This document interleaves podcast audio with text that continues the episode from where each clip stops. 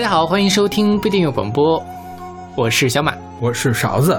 对，一听到这个软糯的开场，就知道我们今天的主题差不多是什么了。嗯，对，今天我们要跟大家聊一聊关于江南的音乐。嗯，对。就不是说在江南的音乐不局限在这个范围内，是就所有跟江南有关系的或者写江南的这种，主要是写江南，写江南或者是想象江南的，我们都把它给选进来。是对，因为江南其实有一个很大的概念，比如说有上海啊、杭州啊、南京，单独都拿出来可以都可以做一期。嗯，对，所以我们今天就主要来讲说刻画这种江南氛围的音乐。嗯，对，到时候如果我们有机会的话，可以单独每个地方再做。是是，对。呃，在开始我们节目之前，还是先给大家介绍我们的微信公众号。我们的微信公众号叫做不一定 FM，大家可以在找到，大家可以在上面找到我们的乐评推送、音乐随机场。我们也会把每期节目的歌单附在上面，在每期推送的后面都可以找到勺子老师的二维码，大家可以通过那个加他好友，然后加入我们的微信群。OK。那第一首歌是来自蔡红红的《无锡景》，这是一首一九九四年录制的单曲吧，算是。是，应该当时东方之歌、东方时空录的，对。那一套里面，对，是叫叫中国民族歌曲经典，对，是东方时空出品的一套专辑，但是就就我们就把它当做单曲来看吧，对对对。然后这个无锡景其实是特别早的一个小调，我最开始听到不是听的这个版本，嗯，我听的是《金陵十三钗》里面那个秦淮景，对对对，因为我觉得当时秦淮景在《金陵十三钗》里面出现了好多好多，它可以作为那个音乐主题一样反复的在用引子嘛，线索是对，就不呃欢快的时候有一版，就是妩媚的时候有一版，那最后凄惨悲凉的时候有一版，回忆的片尾字幕的时候回忆的时候还有一版，是的，对对。因为呃，那个是叫秦淮景嘛，因为南金陵十三钗讲的是南京的事情，嗯嗯但南京因为本地没有特别能够大家都认同的呃本地音乐，嗯，所以就把它放到了一个更大的江苏的里面去选，嗯、最后选择了这个无锡景。它实际上是算是什么呢？评弹？不是，它是民间小调。OK，嗯，对，它一开始是这样，呃，一开始。有个曲调，但是没有固定的歌词，就是很多很多改编版本。周璇唱过那个《花开等郎来》是国语版的，嗯，然后这个吴英英唱过《我我有一段情》，你看这个这个歌一开始也是我有一段情啊，唱给诸位啊，小小无锡城是吧？对，但是也有就是也有版本，包括秦淮景的版本也是我有一段情啊，对对对，朱公听，对对对对。然后呃，这个现在这首曲子已经被写到了呃中学。学的初中的音乐教材里面去了。OK，对，就是因为太有名了。对对，呃，最开始是什么呢？是民国十一年的时候，谁呀？呃，文艺书文艺书局出版过一个《时调大观》，然后呃定了一个歌词，嗯呃，又是署名香林四小姐演唱。然后后来呃有无锡籍沪上滩黄呃这什么呀？由无无锡籍沪上滩簧演员王美玉演唱改良无锡景，是。然后他那个改良无锡景就非常的有趣，他在里面除了讲无锡的传统的，比如说无锡去来往呀，火车真便当，对，滨通桥，哎，我就不会读这个吴语，是。还有什么坟坟场、沙场、大丝厂，厂里做工，乡下大姑娘啊，什么什么，身上那个香水喷的。呃，喷的雷喷喷香，对，实际上他其实有一段是讲的，呃，很传统的无锡的传统景色，还有一段是讲的现在的无锡的现代化的发展，嗯，对，所以其实，在各种各样不同的这个无锡景，它这些歌词都不完全一样，有很多这个创作者自自己即兴发挥的部分，是。对，比如说那个一开始那个，其实它这个。呃，现在我们听的这个无锡景跟原来那个改良无锡景的第一段比较像，嗯，什么东西南北共有四城门，然后它有一句叫一一到那宣统三年份，嗯，后来这个就给改了，民国时候唱民国呀，然后现在不知道唱哪年，反正是一直在改的。OK，对，现在好像唱的还是民国，这个版本唱的是民国，是民国是吧？对。对。然后这个演员，呃，歌唱演歌唱者叫蔡红红，他其实并不是特别有名，他在体制外不是很有名，嗯，他体制内好像还挺有名的，是因为他总上春晚，好像是。然后他是唱苏州评弹出身的，他本人是一个苏州人，嗯，他这首《无锡景》是用苏州话唱的，因为苏州跟无锡离得也不太远，但是无锡人说听不懂。好吧，然后特别有趣的是那个。好像那个后来这不是苏州人唱了无锡景吗？嗯后来无锡歌手朱红唱过一首叫《苏州好风光》，然后是苏州的市歌。，OK，嗯，但那个也是用苏州话，就苏州话和普通话掺一块儿那种唱的 OK，能对大概都能听懂。是其实这个这个无锡景，现在你你你让我仔细的说出每个字儿都是什么，我真没没办法说出来他在唱什对么。但是那个苏州好风光呢，能听得出来。OK 对，苏州好风光是用那个九大连环调《姑苏风光》给改的。九大嗯姑苏风光还有一另外一个特别著名的改版是周璇的《天涯歌女》。哇，好就是他们都是借鉴了当地曲艺的这个曲调嘛做出来的。嗯，OK，所以我觉得，就是你一听类似这样的歌，就一下就可以想到那个地方。是对对。而说到这个呃这个话，嗯、苏州话跟无锡话实际上都是吴语，对对。然后南京话其实是讲的官话对，，南京是官话。所以当年金陵十三钗出来的时候，很多人就说这样金陵十三钗，然后歌女们都来唱另外一个地方的，这个是不是合理？嗯但是说实话，南京话因为是官话，江淮官话嘛，它没有那么悦耳，嗯，对，所以作为歌女来说，她还是要兼顾着审美的 OK 问题。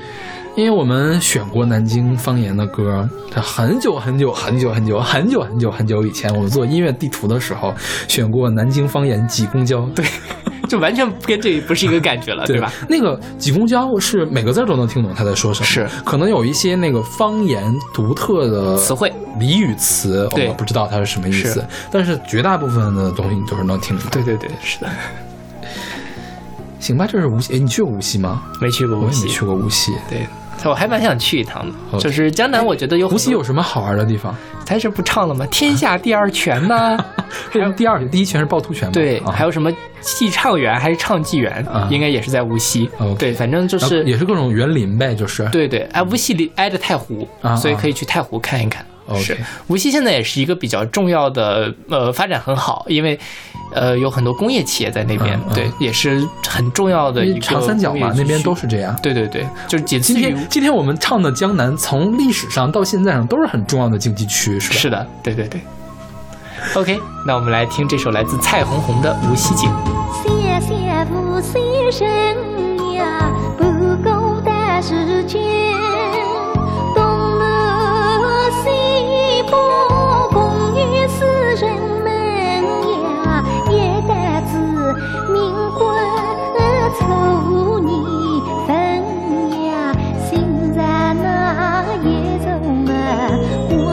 光呀光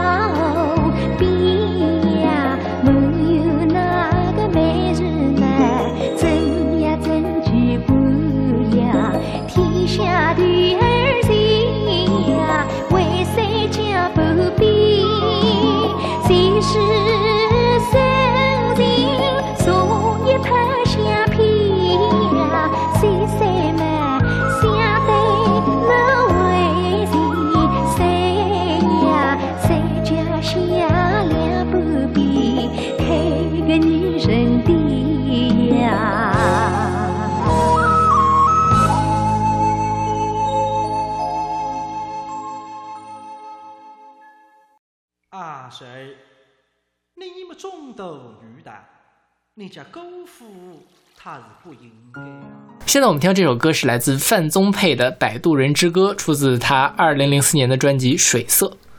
刚才讲的是无锡啊，是苏州人唱无锡，现在我们就来到了台湾人的苏州，是吧？是的，嗯，呃，范宗沛，我觉得大家应该也都比较熟悉了吧，算是很出乎我意料的是，范宗沛这个人没有中文的维基百科。what？嗯，就我觉得他算是在台湾的这个，这这这算是什么音乐？New Age？就是他是做配乐的嘛。哦就我觉得这个世界音乐吧，对就是不能算 New Age，我觉得。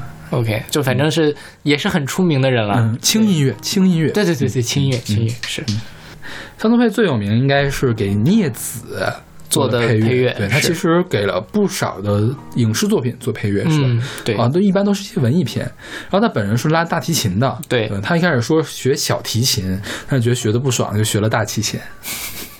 然后后来反正呃，范宗沛跟林海的合作非常的多。嗯对，林海是那个钢琴的林海。这本专辑叫《水色》嘛，《水色》的同名曲，专辑的同名曲是林海做的。是对对。然后我们听这个《摆渡人之歌》，呃，里面有一个男生在唱，这个男生并不是范宗沛，对，这是苏州平台是吧？这个男生可厉害了，这个男生叫高博文，嗯国家一级演员、弹词演员，现任上海评弹团副团长，OK 中国曲曲艺家协会理事，上海大学兼职教授。其实他就是把呃，像他背后有那个钢琴的声音，嗯然后还有一些其他的现代的音乐，然后把平弹非常好的搭配到了一起。嗯有很多人说这就是不是早期的这个新乐府，嗯，对吧？其实是概念上有点像，因为新乐府有平弹的那一个部分嘛，新乐府要点是不是要做电子呀？可能是因为是陈伟伦做的嘛。对对对，要点是要做电子。嗯对。然后我们之前讲过新乐府的评弹是吧？对，啊，那就不介绍评弹了。对，而这个评弹作品叫做《珍珠塔》，是叫这个选段叫“抢功劳”。我就看了一下珍珠塔的那个梗概，对，就是说，呃，一个男的叫什么来着？孙方清，对，孙方清是相国之孙，但嗯是家道中落，要上京赶考，就去找他那个姑姑去借钱。啊，不对，是叫方清，不是孙方清，相国之孙方清。对，方清去找那个姑母去借钱，然后姑母就把他给嘲讽了一顿。嗯还是他姑母的那个女儿，是他表姐，叫陈翠娥，就把自己家传世之宝珍珠塔，嗯赠给他作为盘缠去那个弄了路费。后来那个方清呢就中了状元，告假完婚。他先假装自己是个道士，然后就去找他的那个姑姑嘛，去唱了一段歌，在在羞辱他姑姑。对对对然后最后就跟这个翠娥结婚了。是对，好像最有名一段是那个方清修姑，对，就是刻薄讽刺的非常刻薄，人民群众喜闻乐见，这种剧情都是打。脸嘛，是是。对对对对对，这段抢功劳应该是他给那个谁唱的呀？给他表姐唱的，给他表姐唱的。对，对其实也是一段互诉衷肠，或者是这样的一段。是，我觉得这个叫什么？呃，这个叫什么小说呀？这种就是讲爱情的这种呃戏曲啊，什么曲艺啊，就特别走这样的套路，是吧？是私定终身，然后就在一块儿了。对，还要就是，尤其是女的，一定要对男的有恩或者怎么样。对对对它其实是混杂了恩情与爱情的这样一个对，而且还是表姐跟表弟啊。没有，但是之前表演表弟是很正常的，对，是很正确的、很政治正确的一件事情。就像贾宝玉跟林黛玉，或者贾宝玉跟薛宝钗，其实都是一个是堂兄妹，一个是表兄妹。是对，然后其实这个呃《摆渡人之歌》嘛，它叫做水色，其实它就是讲了一种非常典型的对于江南水乡的想象，嗯对吧？而且说到江南水乡，我们一般会想到什么地方呢？乌镇、嗯周庄，嗯，对，这就是还有像杭州现在是有个西塘，嗯对，都是非常典型的。然后有很多的那个文艺作品。我不知道你有没有看过黄磊的一系列本世纪初的作品，像什么《人间四月天》没看《似水年华》。我听说，我都听说过，对，都听过似水歌。《似水年华》是那个呃，对黄磊和刘若英演的。然后呃，我觉得那个是完成了我对江南水乡最早的想象，就是那种非常非常小清新、清新到死、文艺到死的那种感觉。嗯因为本身黄磊跟刘若英都是很清新的人嘛，嗯嗯然后那个剧本也写的矫矫情情的，嗯，那个矫矫情情什么鬼啊？特别对我的胃口你这个，叠词用的，而且这是什么新鲜的用法吗？你不觉得很生动吗？没有，很矫情。是的，对，呃，然后其实乌镇说起来，其实最早乌镇是在浙江是吧？对，好像是浙江。嗯呃，乌镇其实是最早的一批以小清新的这种古镇打出来的牌子，嗯，反正像什么凤凰啊、嗯丽江啊，基本上都在乌镇的后边，嗯就相当于是模仿了乌镇的这个模式。嗯我觉得乌镇红起来跟这个《似水年华》电影多多少少有一些关系，而且他们的经营特别的好。乌镇的这个主经营要是它离的那个小商品制造制造基地比较近嘛。义乌 对呀、是这样吗我猜的。？OK，因为你想，现在所有的这种大小清新的这种，比如说古街呀、古城呀，都都是是在卖着义乌的那些小商品卖。小玩意儿是吧？那很有可能。然后呃都要卖臭豆腐，然后卖什么那个还有什么吃的来着比较常见的冰淇淋、奶酪，然后那个东北大板，对东东北大板，然后还有就是义乌的各种小工艺品，对对对，然后可能比如说在苏州啊，就多一点苏州相关的东西，嗯。卖点苏式糕点，对，然后在北京卖点什么？卖点卖点糖葫芦。糖葫芦，对对对对。就这种，然后乌镇其实就是它经营的很好嘛，嗯所以其实乌镇已经作为一个模式，他们成立了一个公司，专门到全国各地去做这种水镇呐、什么的。北京有个古北水镇，你知道吧？嗯在那个密云那边，嗯就是乌镇做的 OK，啊，所以这个也是一个产业。其实我觉得也挺好的，因为虽然说你这样一想，其实背后什么文化东西都没有，但是你单纯就走到了这样一个境遇里面，你的身心还是愉快的，对对对是吧？是因为比如说我是北京人，比如别说我了，就是我我叔叔啊，嗯我婶儿啊，他们北京人，他们不可能天天有时间去那个乌镇去玩去，对那能在古北水镇玩玩也可以嘛，是是？嗯，其实我还没有去过古北水镇，挺想去一趟。我不是不是很想去，我干嘛要去买义乌的那个东西呢？我我我其实是想作为一个观察者来看这个产产业是怎么运作的，我对这个非常的感兴趣。OK，那你去过苏州吗？啊，苏州我去过，嗯，苏州我也去过。对苏州我还是蛮喜欢的。我对苏州最深的印象也真的是，到处都是河，哦，对，而且他们是有那种产业化的摆渡人，真的是有摆渡人。嗯摆渡人是会唱歌的，真的会唱歌。你给他钱，他他会唱那种耗子一样的东西。OK，就也是听不懂他在唱什么，嗯但不是这种平弹的感觉，对，因为这是艺术化了嘛，是改到平台，但是真正的摆渡人是唱那种像船歌一样的，而且唱的真的很悠远、很嘹亮，嗯你你远远的就可以听到。虽然你没有坐在那个船上，但是他摇着那个乌篷船，他在船里面就在河里面走过去，我觉得还挺有感觉的。是而且你能看到就是。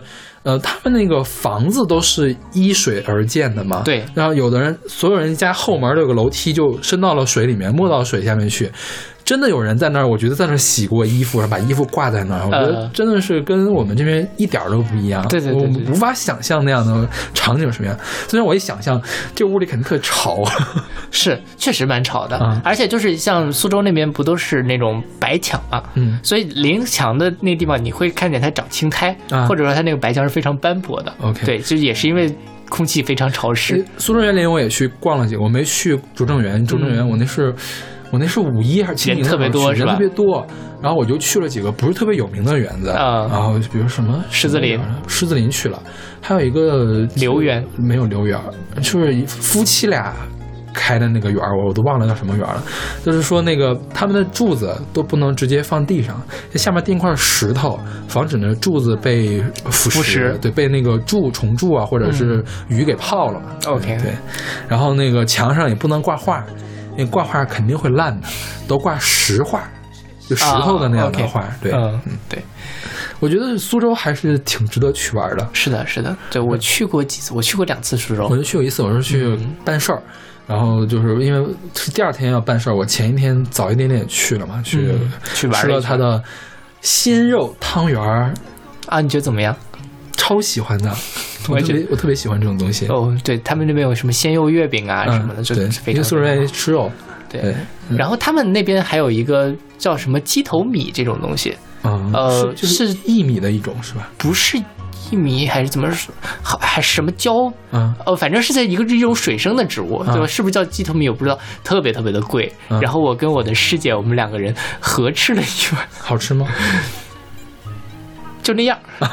对就是味道稍微有一点不太一样的莲子的感觉。对，但就是那种感觉，因为是个小巷子嘛，然后又是大他们那儿在那里现包出来的，嗯因为那个东西确实很难包，一边包出来啊就给你煮出来一碗吃，是很新鲜的。啊对，就吃那个感觉还是很好。苏州给我另外一个感觉就是它的文化产业特别兴盛，不是说说乌巢这种商业模式啊，嗯，当然他们也有那个商商业街，叫什么街来着？我忘了，就是在苏州大学旁边的啊对对对对，那条街，叫什么我也不记得了。反正那条街我觉得就跟全其中国其他的那种小南南锣鼓巷啊，田子坊这，都是差不多。对但是苏州的书店产业特别兴盛，对对对对他们有好几个商业中心是以书店为核心的，嗯，有一个成品。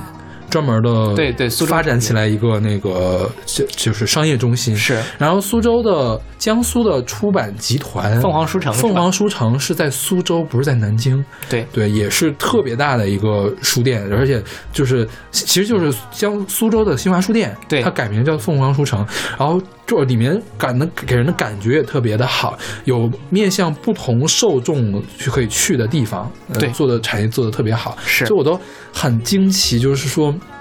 竟然有人能把书卖书这个产业做得这么花花，对对。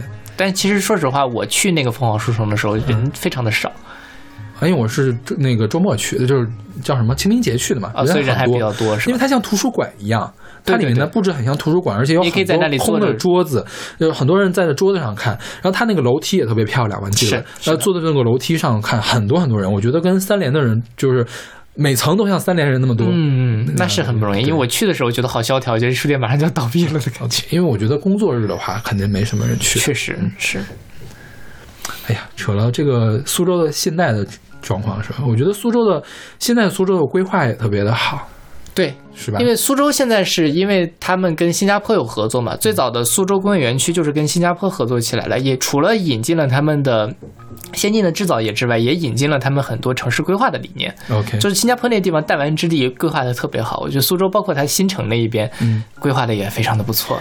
就刚才你不是说无锡现在是搞工业嘛？嗯，苏州的工业也很牛。苏州工业比无锡还要牛。对对，因为我去那儿其实办事儿就是去他们那边的那个企业去办事儿去。嗯现在最近不是正好中兴被掐脖子了吗？对对对，做芯片嘛，我们。就是我我因为我我的工作跟芯片还有点关系，我们做那个光刻胶的材料的，嗯苏州有很多在厂子在做这个光刻胶，在研发光刻胶。OK 其实其实它也是高新技术也很密集的一个地方。嗯对我反正觉得去了苏州之后，有机会可以去苏州工作。，OK，嗯，除了潮湿了一点的北方人有点受不了之外，别的都很好。我觉得可能还是冬天太冷了。对对对呀，扯得越扯越远。对，那我们来听这首来自范宗沛的《摆渡人之歌》。阿谁？你们中斗女的，你家姑父他是不应该啊！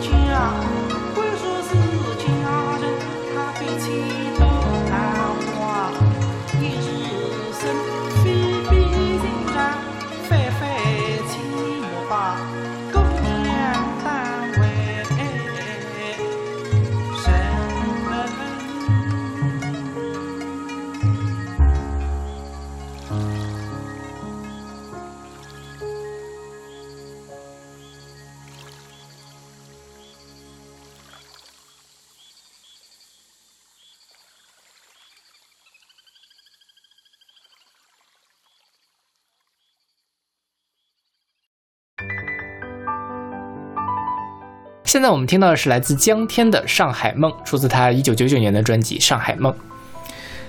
你知道我为什么听这个歌吗？为什么？因为我们有个室友叫江天，啊我当时在网上搜他名儿，然后搜出来一首钢琴家江天，嗯我说我一定要把这个专辑下来，我要听一听。然后就是他的第一本专辑《上海梦》。嗯对，对，江天好像是文革之后首批赴美留学的中国音乐学生。嗯哼，他八一年就出去了，但是八三年的时候，因为中国政治局势改变，他又回来了。嗯哼，然后他在呃八五年又去了美国，去了旧金山，后来搬到了纽约。八九年是在茱莉亚音乐学院科班毕业的一个人。对，不过我在网上找到了江天的演奏吧，都是这种小曲式的演奏，就没有特别大的曲子。对，他演奏最大的曲子可能是《黄河协奏曲》，呃，也是中国人写的曲子。嗯，就是比如说像什么呃。郎朗或者是王羽佳他们嗯演奏那种、呃国呃西方音乐家的那种大曲子，我没见过他们演，就是没有见过他演奏江天被称作是中国的理查德·克莱德曼。啊、这样。所以我觉得他们俩的戏路相似。但是我觉得江天比理查德克莱德曼还是要高端一些的。呃，对，理查德克莱德曼没有演奏过黄河协奏曲水平的曲子。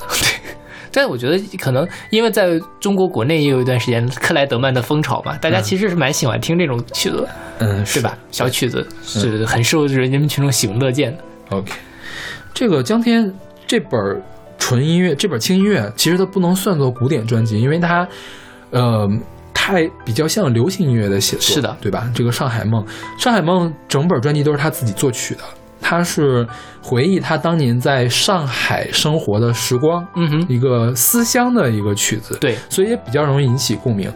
这个《上海梦》就这个同名曲嘛，给我的感觉就是上海的弄堂，对，是吧？而且在我的理解里面，他不是上海的弄堂里面有一个小男孩儿嗯在那里玩儿，嗯就是那种非常明媚的，但是又是泛黄的那种童年的回忆的感觉。是是是是对对，嗯。包括它这里面其实有很多的里面，就我记得他有一首歌好像还加了一些呃红旗飘飘的嗯，一点旋律进去。哦，没有印象了。对所以我很早听了这本，不是特别。明显，嗯但是我看网上有人说嘛，听了好像确实是这么个意思，所以其实也算是江天的一个非常私人化的回忆了。是对。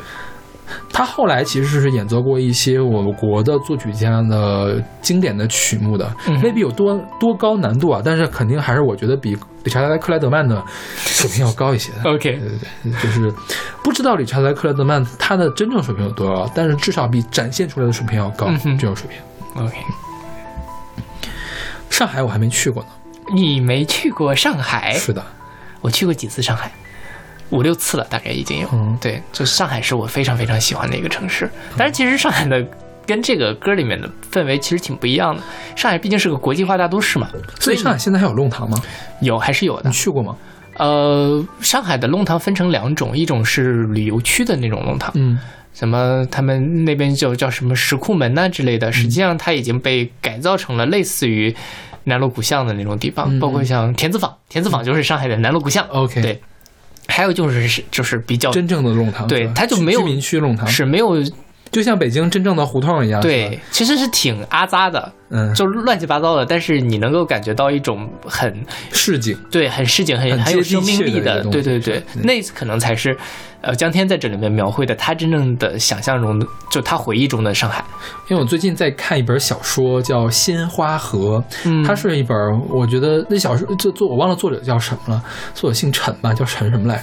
他那个呃写法挺后现代的，就是有点意识流的感觉，嗯但是他是以一个呃上海人的身份来写的，他就。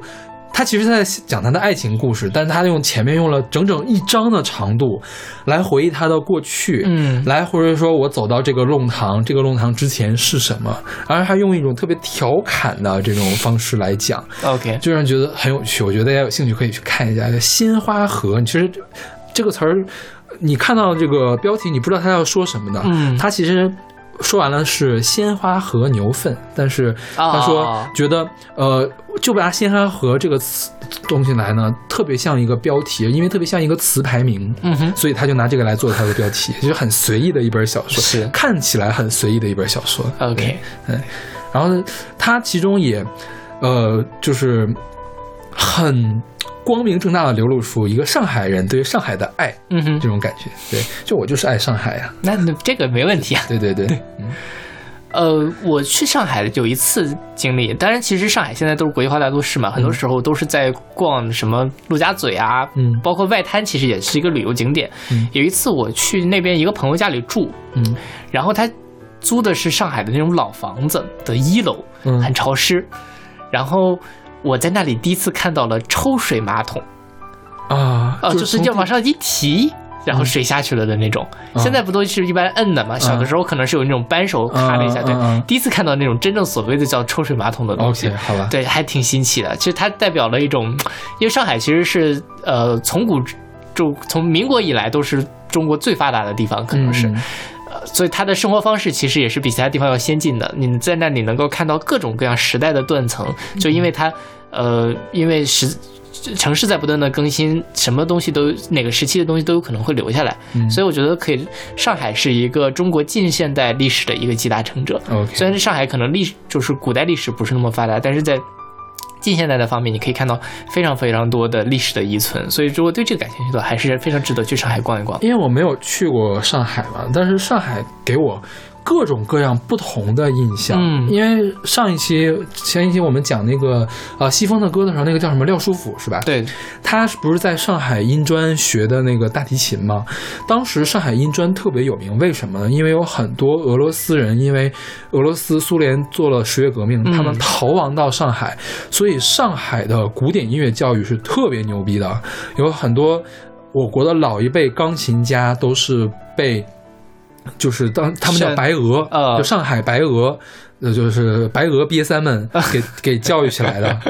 OK，对对，所以我就，而且当时他们俄罗斯人建造的那些房子，呃，风格呢也跟其他地方不一样。是的然后上海不是还有一条街上有一个普希金的像嘛？嗯普希金诞辰一百周年的像，文革的时候被打坏了，后来又重新塑了一个。这好像是中国，呃，仅有的几个纪念外国人的呃政府办的雕像。OK。对，然后上海其实，呃，说到这个，就是在呃是第二次世界大战的时候，上海是为数不多的不需要签证就可以进入的，啊所以有很多的犹太难民都跑到了上海来。对对对对对对嗯就这段上海的近代史真的是实在是太波澜壮阔了。对，然后说上海白俄嘛，这些人是，呃嗯，国民党战败了之后，嗯就开始慢慢的就走了。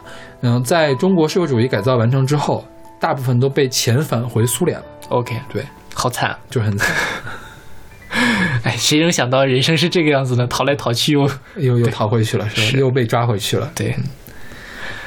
OK，那我们来听这首来自江天的《上海梦》。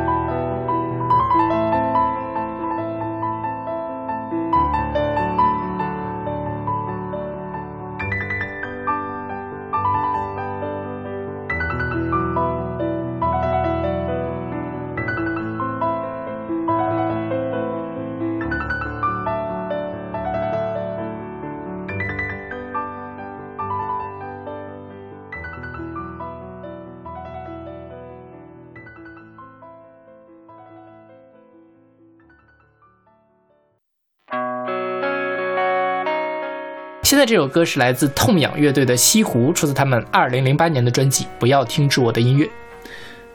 呃，杭州我也没去过，杭州我也去过，我五月份要去杭州。去干嘛？开会开会对 OK，、嗯对，杭州是非常值得。哦，你要去杭州，我可以给你推荐几个很好玩的地方。OK，是，因为都说西湖美，我无法建立一个概念。我说一个湖它美能美成什么样？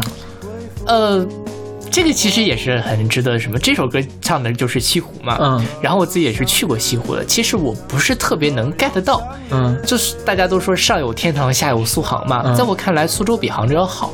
是吗？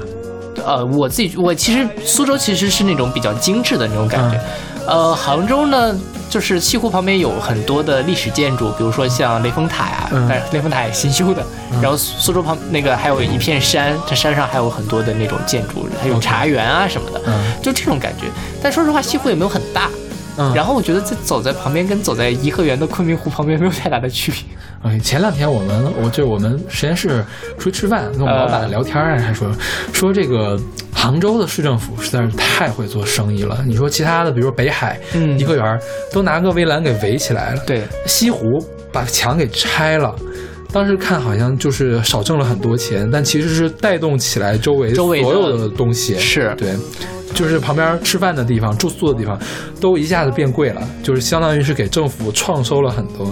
对，然后西湖旁边有，我记得有一片有很多的酒吧，嗯然后我当时骑自行车嘛，骑在西湖旁边，反正现在都共享单车很发达，一定要骑自行车，因为确实有点大。嗯然后我觉得那片真的是，呃，就像你说的，很会做生意，有很多人就是为了去休闲而去的西湖，而不是为了观光。嗯，因为讲真，我觉得没什么好观光的。就是它就是它水嘛，是不是？对，它是一种，我觉得它代表了一种生活方式。嗯对，，OK。然后我浙江去过绍兴，绍兴算江南吗？算，绍兴也算江南对对对吧绍兴给我的感觉也蛮好，就是也是到处都是水。呃，我我当时去那地方，离那个斯鲁迅的那个叫什么三月书屋那边特别近，百草园啊呃。其实绍兴没什么特别好玩的地方。绍兴就是一个鲁迅 IP 的 一个，对对对，然后就是臭豆腐，因为全中国的臭豆腐都是湖南臭豆腐，只有啊绍兴的臭豆腐是绍兴臭豆腐。有什么区别吗？你觉得吃？没吃出来什么区别，这么离老远，就是出了出了那个百草园，你就满大街都是臭豆腐味儿。绍兴，绍兴还有黄酒，嗯，对，对吧嗯，对还有醉鱼啊什么的。是是是，吃的确实是好吃，很好吃。嗯，已经开始流口水了。好吧。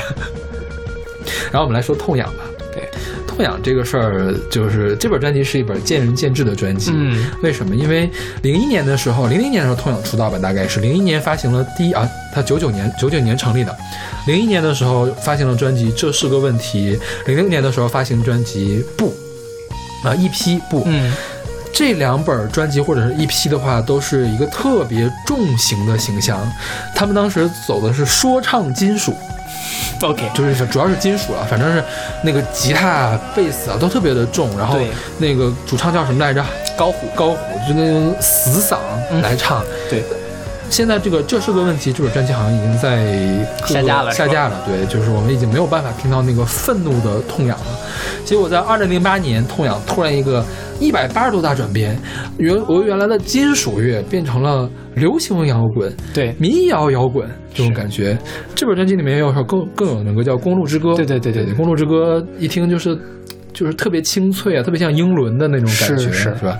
所以当时他们由这个四大硬核变成了这个样子，好多好多人都在骂他们，你们你们叛变了，叛变了，这个就是对啊对。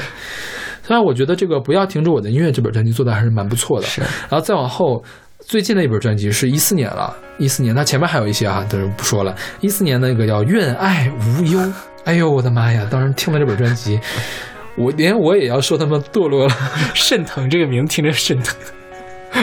是吧？就感觉就是突然一下子圣母玛利亚附体的感觉，是。对对对，就是呃，我觉得像不要停止我这支，我不要停止我的音乐，就这本专辑，虽然它可能流行一点，但确实是很悦耳的。然后它歌词也不会让你觉得尴尬嗯。啊、但是说“愿爱无忧”这四个字就很尴尬，就一下子变成了知音故事会的这种文体。是。对，你说你很，我觉得我挺难想象的啊。嗯。这个团，就我就算我听到《西湖》这首歌，我都很难想象他在呃七八年前竟然是一个那么愤怒的人。是对，你看这个这个这个写的多美呀、我觉得就是这就是摇滚版的让我们荡起双桨嘛，对，是不是？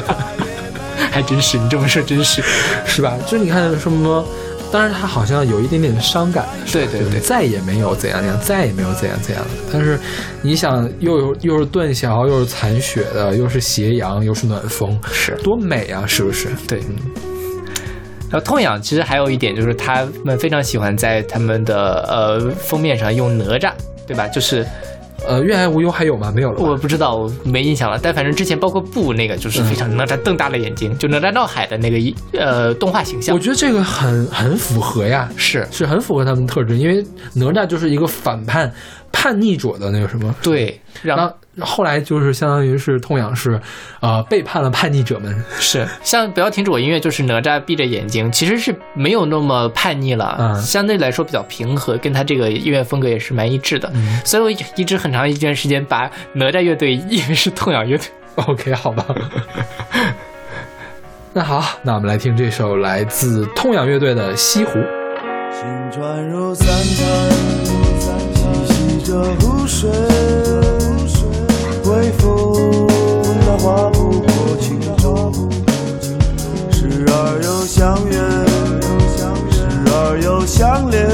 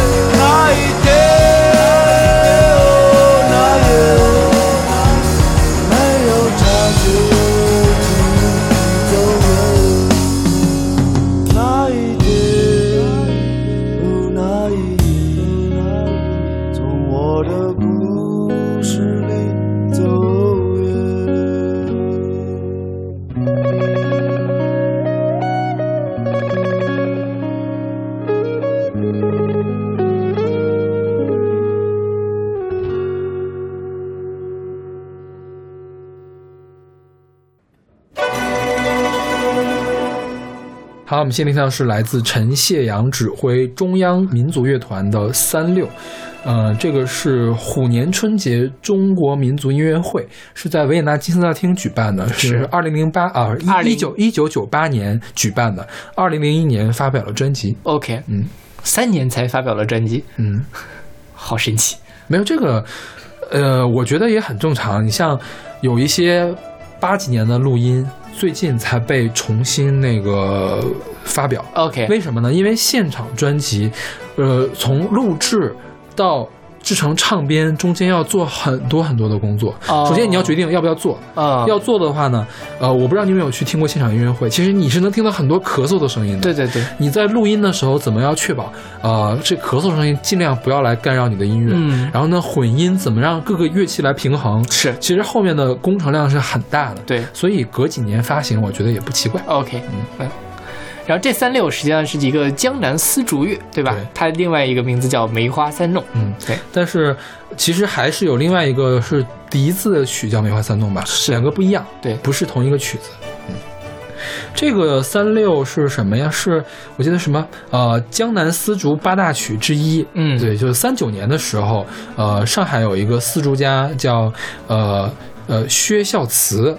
他在那个新世界游乐场里面举办了一个丝竹游艺活动，就是他写了八块牌子，嗯。然后说你们下面谁点歌。爱好者就是呃就点歌，说你点哪首歌我们来演奏哪首。嗯。八首是是这个三六，就梅花三弄，嗯。然后有那个呃熏风曲叫中华六版，还有什么行街，还有四合如意、云庆、欢乐歌、慢六版、慢三六这几首歌。OK，三六这个叫三六，我觉得这个词啊，它是个音译，就是嗯可能是当地方言就写成汉字的时候，写成普通话的时候写成这样，叫三烙。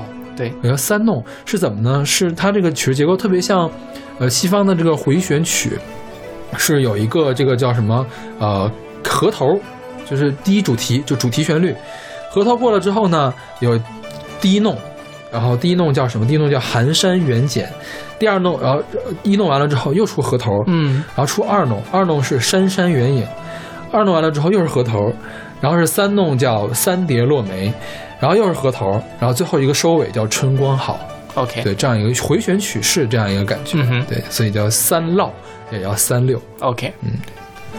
然后这个曲子后来是经过改编的，六二年的时候有一个也是民乐的一个大师叫顾冠仁，他把它改编成这个弹拨乐合奏，然后对原曲的结构进行了删减和改动，嗯所以好像现在，哎，我真的是听民乐的时候，我你像你听古典乐的时候，你有点找不到它这个主题啊、嗯。旋律在什么地，我听民乐的时候，我也是找不着，我对着谱我都跟不上，你知道吗？OK 因为它有一个总，我去看了它这个总谱，我有点跟不上它这个东西。啊。我看了下面的这个评论，也有就是一些这个专业的呃或者是业余的乐团的人来评论说。弹的真快，我们团弹不了这么快，就确实很快。这个炫技对对，演演奏的很快。是然后就是改改变了以后呢，就是加强了这个力度、速度和情绪的这个对比，嗯哼对，然后使这个色彩变化更加丰富了。，OK，嗯，是，嗯，这个为什么在这儿选呢？我觉得一谈到丝竹音乐的话，我觉得首先会想到江南，对，是吧？是丝竹是什么呢？其实就是管乐跟弦乐嘛，对对吧？竹就是管乐，然后丝就是弦乐，是对。嗯但其实呃，我们平时听到的民族音乐，嗯它有来自全国各地。丝竹音乐其实算是呃江南的民间。比较喜欢的一种，像他们办红白事啊之类的，会对对对北方吹唢呐嘛，对就他们这个是江南丝竹，相当于江南丝竹。其实各地都有丝竹音乐，是在中国的丝竹就是管弦，对对对对。对，因为丝就是弦嘛，是。竹一般不是笛子拿竹做管儿嘛管儿嘛，对，就对对对这么来的。是。然后像丝竹乐比较有名，什么春江花月夜，啊是。还有那个叫什么平湖秋月吧，嗯。是不是？都是写江南那边的事儿的？对。对，很多很多著名的曲子。是。对。然后这个，呃，我听民族乐团的东西特别的少，嗯因为我对其实我对民族音乐的这个古典演奏一直感不起兴趣来，嗯就觉得它在呃声音上不够完整，就有一些频率它没有照顾到。整个频率偏高，你不觉得吗？对对对，没有低频，是的，对，这样就会觉得，你听一两首还可以，听多了总觉得它飘在飘在上面。你不像像那个西方的，它有大提琴、低提琴，或者是管也有很低沉的那种。对对对对对对，对，你你这么说确实是。是，对，但是其实你反过来讲，它也。体现了，就是你可以把它解读为轻、比较轻盈、比较灵动的这种感觉。但是你反过来讲，我们交响乐也可以很灵动呀，是吧？是就是交响乐那个是可以灵动，呃也可以深沉的。嗯但我觉得可能就民乐合奏这边想玩特别特别的深沉的东西不好做。我能想到的最深沉的民乐作品就是二泉音乐。二泉音乐它其实是个独奏嘛，它也是飘上来的，它那个不是深沉。呃，悲我想做特别庄重，你觉得可以吗？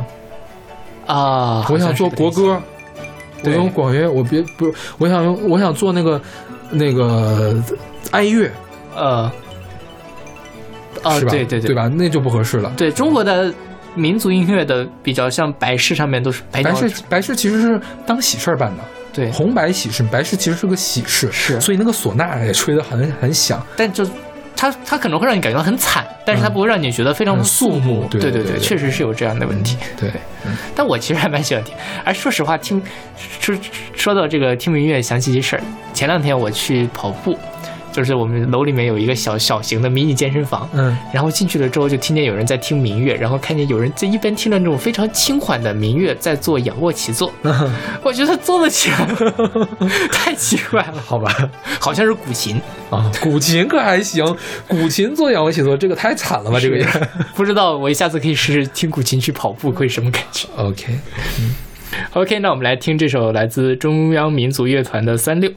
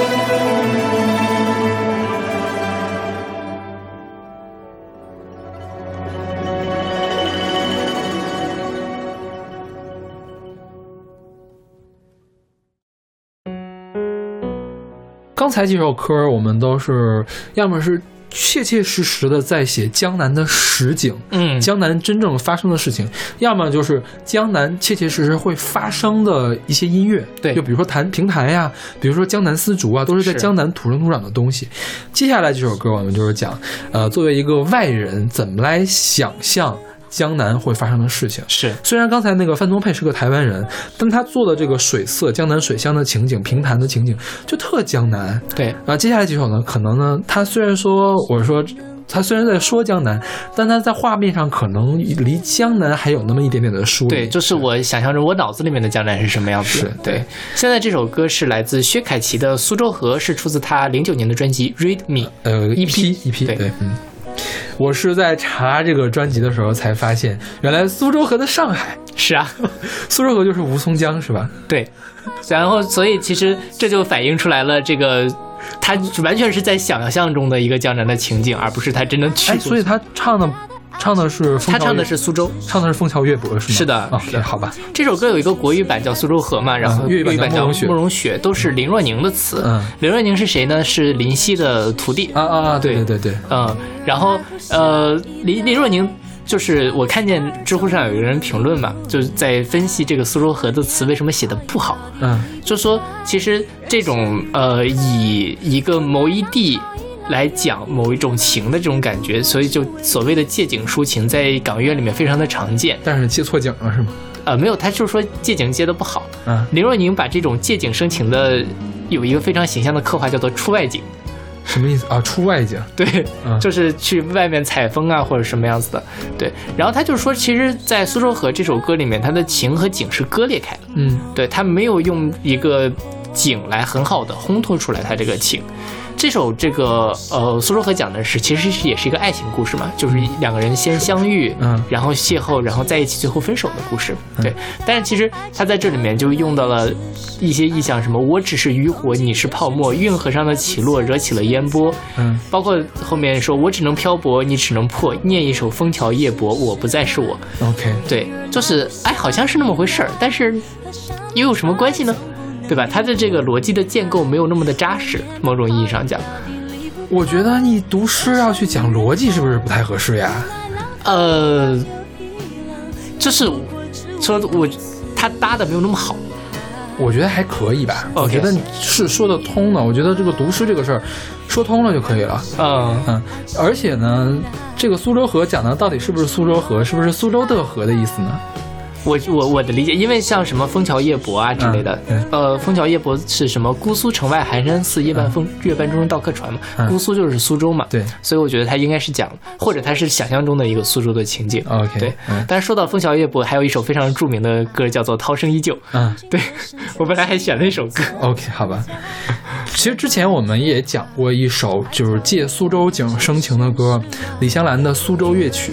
对。我觉得那个是借景生情到极致的一个，就是呃，化化日本音乐为中国音乐的感觉，是。吧？因为他根本就没有到过中国，哦，没有到过苏州，到过，就他写歌的时候还没有他写的时候，是在西湖上写的，对他是在杭州写的苏州，对对。但是他去过，他去过苏州了，他已经去过哦，苏州了。他去他已经去过了对对对，OK，嗯好的，嗯，对。然后这首歌其实我在网上查的时候，它还有一个沪语版，嗯，就是网上哦，大家翻唱的嘛嗯，对，就是怎么样呀？非常的迷，它非常的什么？非常的奇怪啊就像这个粤语歌，你听见呃，包括国语，包括粤语，它听起来都还是挺软糯的嘛。就因为是方大同写的曲，这这曲写的真真的非常的好。嗯，然后他那个沪语版吧，你就觉得好像是女版的顶楼的马戏团在唱。不行不行，我要我要我要我要平静一下。就是顶顶楼的马戏团不是出过一张专辑叫做《上海童年》吗？嗯应该有印象。就是它哦，上海流行金曲十三首。嗯对，它里面其实是用比较轻柔的，就是比较民谣的方式来唱。那个沪语版吧，它听着一点也不温柔，它没有苏州话那么软，嗯反而有一种很市井的感觉。但我觉得这首歌其实并不市井，，OK 所以就有一种顶马上身的感觉。OK，，但挺好玩的，大家可以去听一下。嗯对，就是查去查苏州河的时候，我在虾米上查到一个特别有趣的东西，是娄烨的电影《苏州河》的原因。嗯你听到了没有？哦，我听到了。对，对因为我觉得苏州河，我没有看过那个电影，你看过没看过对，那个电影是当年娄烨不是因为这个电影去参加了鹿特丹的影展，嗯没有跟国内上报，对然后被处罚两年不可以拍电影。是就是就是这个苏州河这个电影是周迅和贾宏声主演的。对对对，我他给了一些那个电影的原声，就是电影开场的时候啊，周迅和贾宏声说话，然后突然一下就进了配乐，嗯，我觉得那个配乐做的特别的好。对，大家找有兴趣可以找来听一听。OK 他那讲的是上海的事儿嘛，啊而且是当代上海的事情，很市井的事情。对，是跟这个苏州河是完全不一样的感觉。下次我们聊上海的时候，可以考虑把那个选进来。OK，好吧。嗯那好吧，那我们来听这首来自薛凯琪的《苏州河》。我只是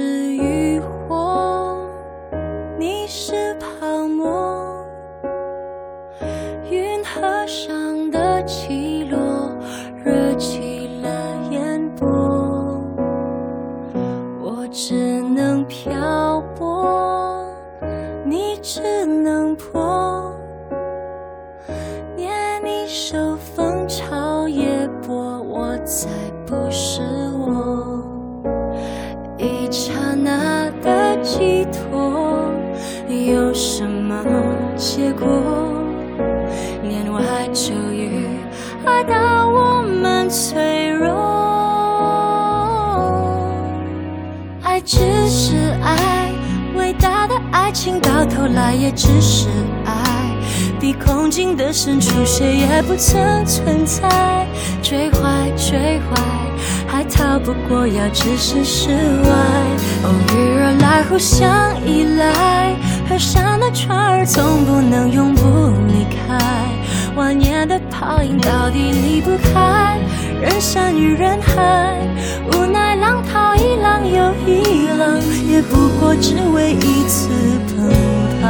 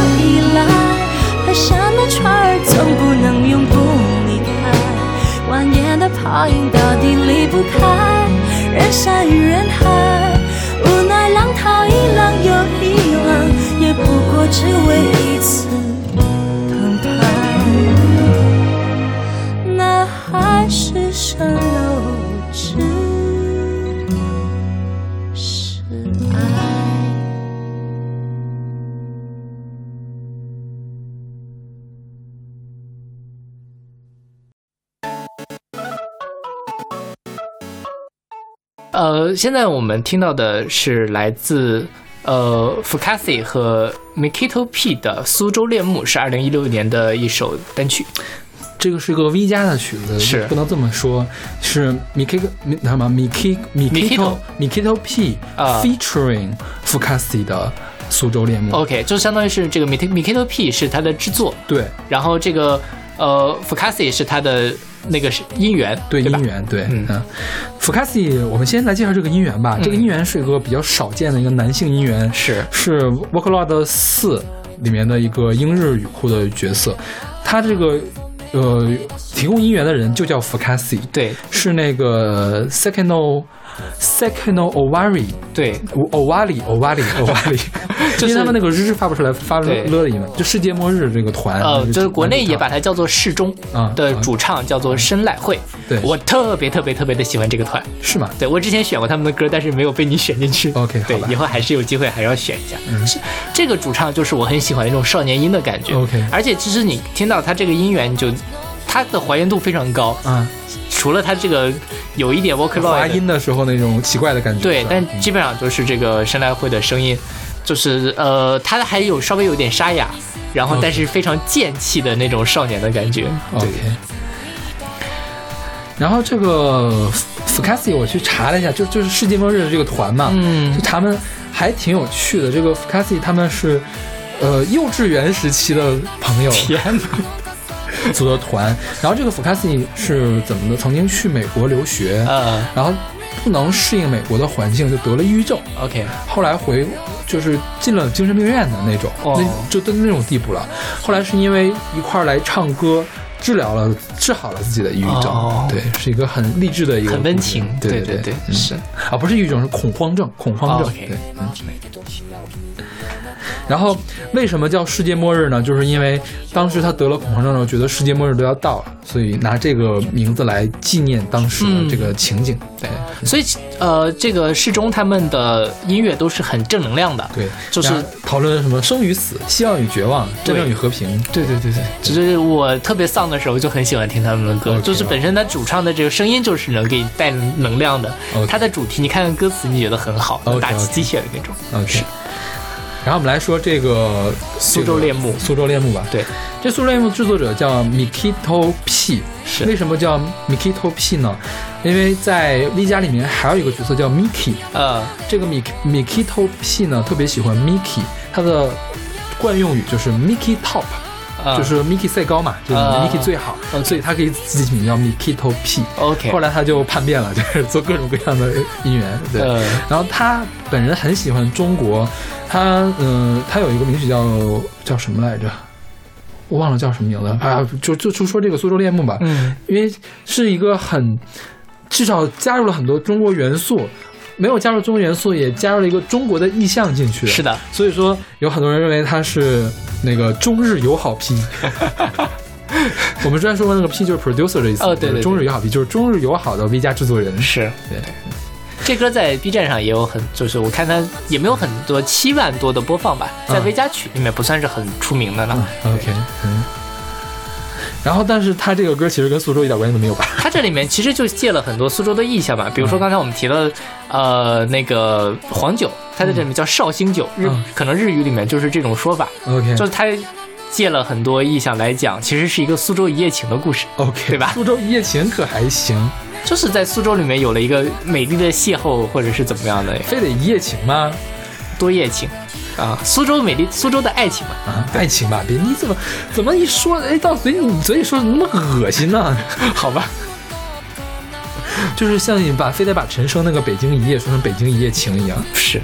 啊，好，我的错，我的错。苏州的爱情，对我觉得他这个意象抓的还是蛮好的。嗯其实比如说像我们对于呃苏州或者我们对于江南的想象是什么？一肯定要有水，对吧？肯定是那种烟雨蒙蒙的感觉，然后是非常潮湿的。嗯呃，我觉得在这里面他其实也就是想说什么，呃，请听一听吧，这河水的轻声，请看一看那寂静的夜灯，就连浮于苏州的菊花也无法抑制住自己的心跳。前两句都很好，笑什么笑呀？在苏州的菊花就一下子飞跑了。就中国看菊花，好像苏州的菊花并没有很出名。OK，好吧，是。我觉得这个其实就反映出来了，呃，日本人对于苏州的一个想象。嗯我试图去查了一下日本跟苏州，日本就在苏州在日本里面是不是有一个特别的感感觉，但是没有。没有但刚才我们说到的这个苏州夜曲，苏州夜曲也是后来被好多好多的日本歌手所翻唱。嗯，但甚至于我觉得，在某种意义上，他们就把苏州夜曲等价于他们想象中的苏州的那个感觉所以才会有这样一首歌。否则为什么偏偏是苏州呢？对吧？因为没有人唱过上海夜曲吧？是 是，驻马店夜曲，驻马店可还行。你多少说个洛阳嘛，是不是？你非得这么黑河南吗？河南夜曲。OK，那我们来听这首《苏州猎木》。おし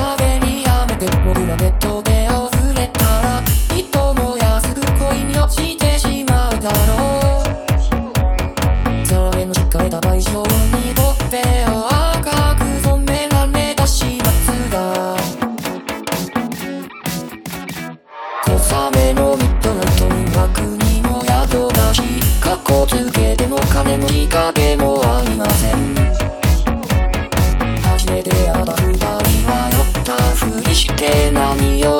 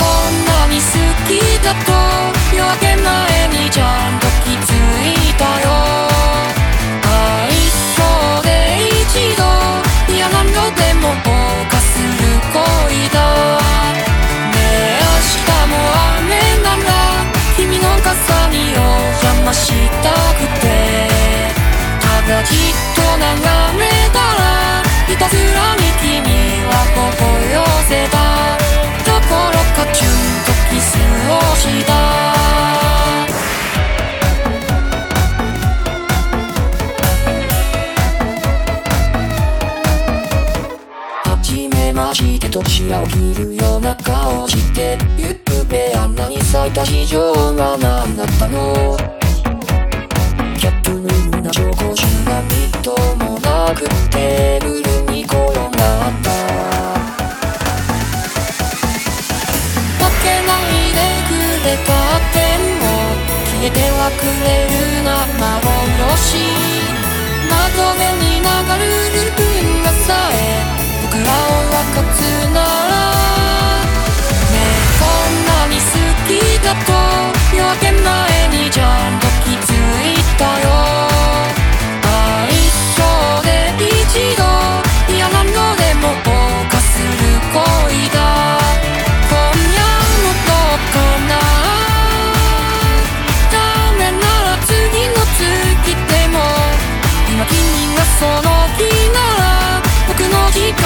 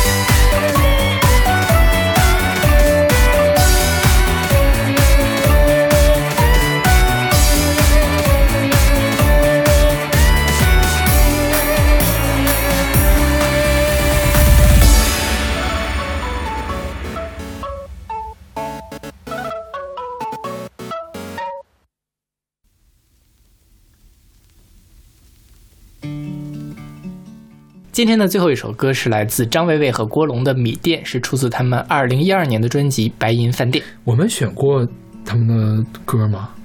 李拜拜，我们的第一期节目第一期选过李拜拜吗？选过红歌翻唱嘛，哦，都忘了就十这事儿送红军嘛。OK OK OK，嗯，但他们经常的出现在我们的交谈里面，对吧？OK 就出镜率还是蛮高的。因为我们总说野孩子，是。张伟伟和郭龙，张伟伟当时是在野孩子里面待过，是吧？郭龙在过吗？好，后来他们好像都加进去了吧？？OK，、我之前看过张伟伟写过的最巨长一篇的回忆录，嗯，就是回忆他当年跟郭龙在白银的故事。OK，就是白银饭店嘛，就是人家叫白银饭店，是。他们当时真的是在白银饭店驻唱的，他们也是初中同学还是高中同学呀、嗯。而且最开始不是朋友，是敌人，因为张伟伟当时很小，郭龙呢是学校黑社会老大，嗯。就郭龙总去欺负张伟伟，，OK，然后就后来就欺负着欺负着，就俩人就成哥们儿了，嗯。啊，然后他们因为当时他们爸妈都是教授呀，还是老老师呀，就是从小都学乐器。张伟手风琴是跟家里学的，对。然后后来就爱上了民谣，就跑到了人民饭店去那个白银白银饭店去那个叫什么驻唱，驻唱。说白银当时是一个矿业矿物矿业城市，因为这店这个市名就是因为有银矿，嗯所以才那什么，所以很多人当时来白银去挖银子去，就挖这些金属去。那白银饭店呢，就汇集了这样一大批大江南北来白银来淘金的这样的一些、一批人，所以是也是鱼龙混杂。当时张伟和郭龙早年的积淀都是在那儿完成的，后来张伟和郭龙一块儿就出来了，来做民谣嘛，是不是？是然后这首歌讲的是米店，是一个江南的米店。这个米店是什么呢？是他是张伟伟当时的女朋友在江南开了一家杂货铺，杂货铺就是这个呃这个米店就是杂货铺的名字。哦，其实是这样，就是呃，张伟伟说，其实这是张伟最早写的几首歌，第一首歌，对，嗯他的女朋友跟他当时是异地恋，对。他女朋友是江南人，想开一家店叫米店。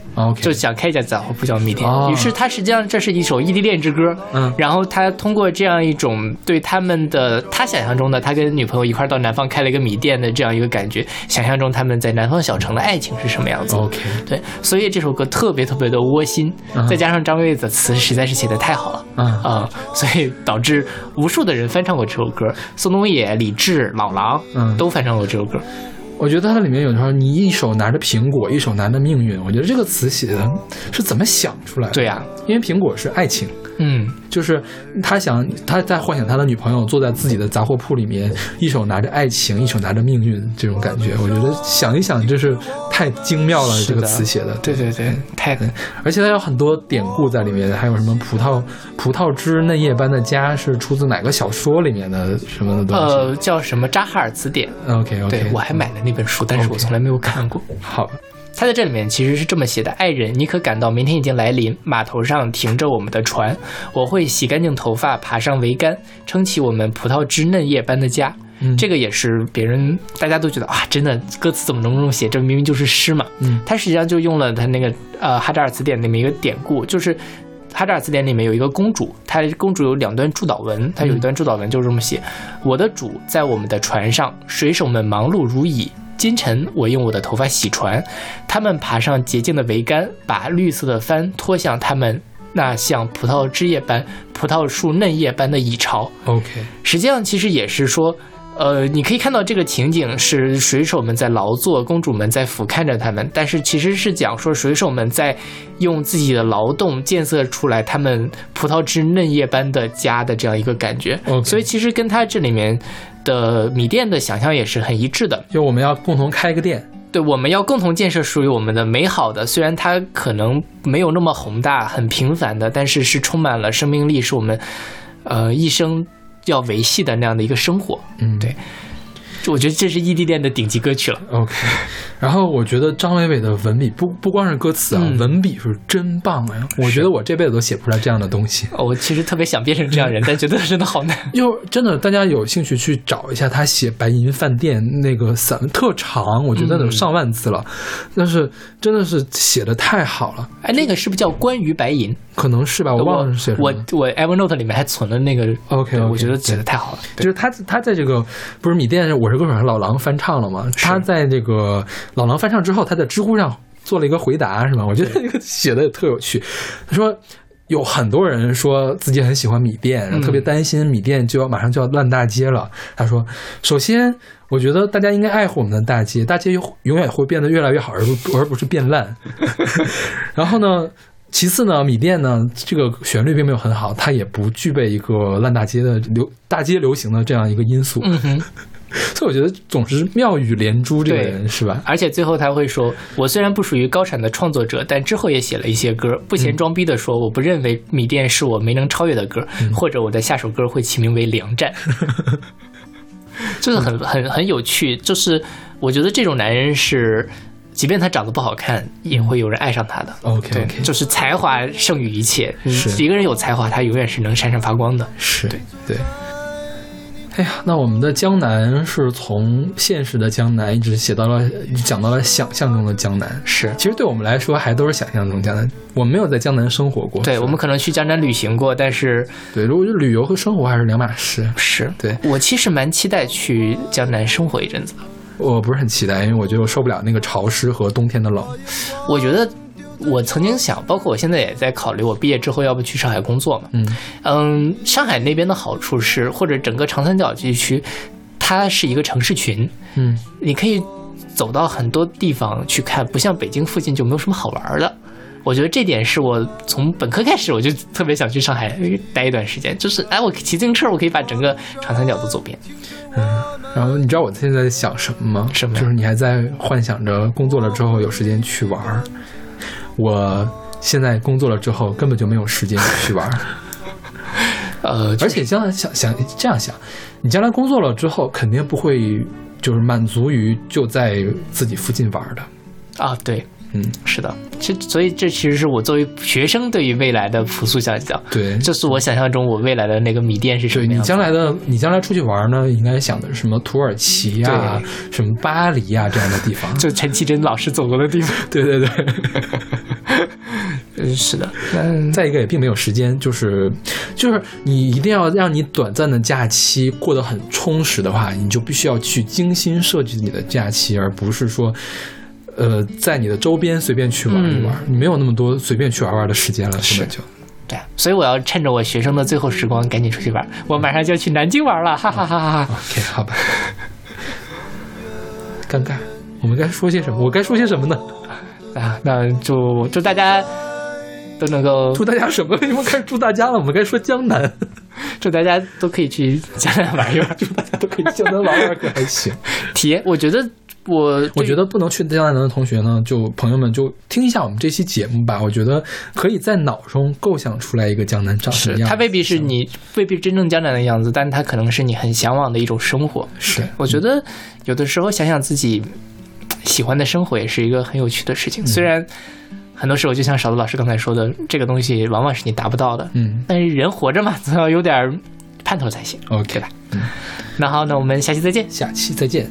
三月的烟雨飘摇的南方，你坐在你空空的米店，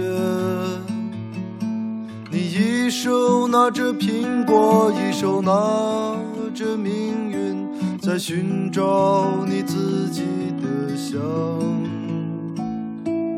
窗外的人们匆匆忙忙，把眼光丢在潮湿的路上。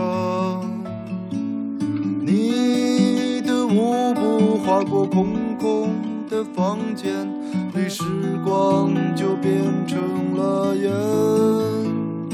爱人，你可感到明天已经来临？码头上停着我们的船，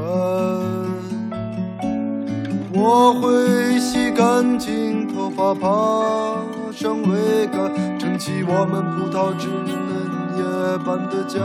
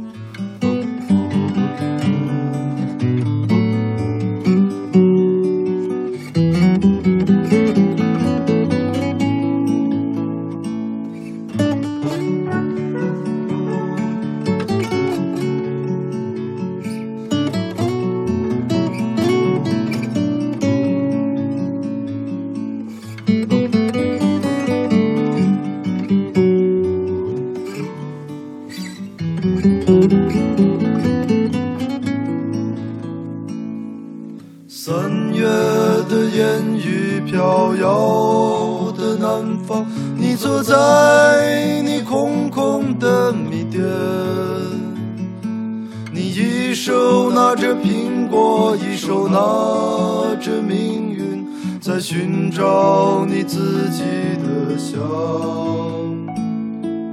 窗外的人们匆匆忙忙，把眼光丢在潮湿的路上。你的舞步划过空空的房间，对时光就变成了烟。爱人，你可感到明天经来临？码头上停着我们的船，我会洗干净头发，爬上桅杆，撑起我们葡萄枝嫩叶般的家。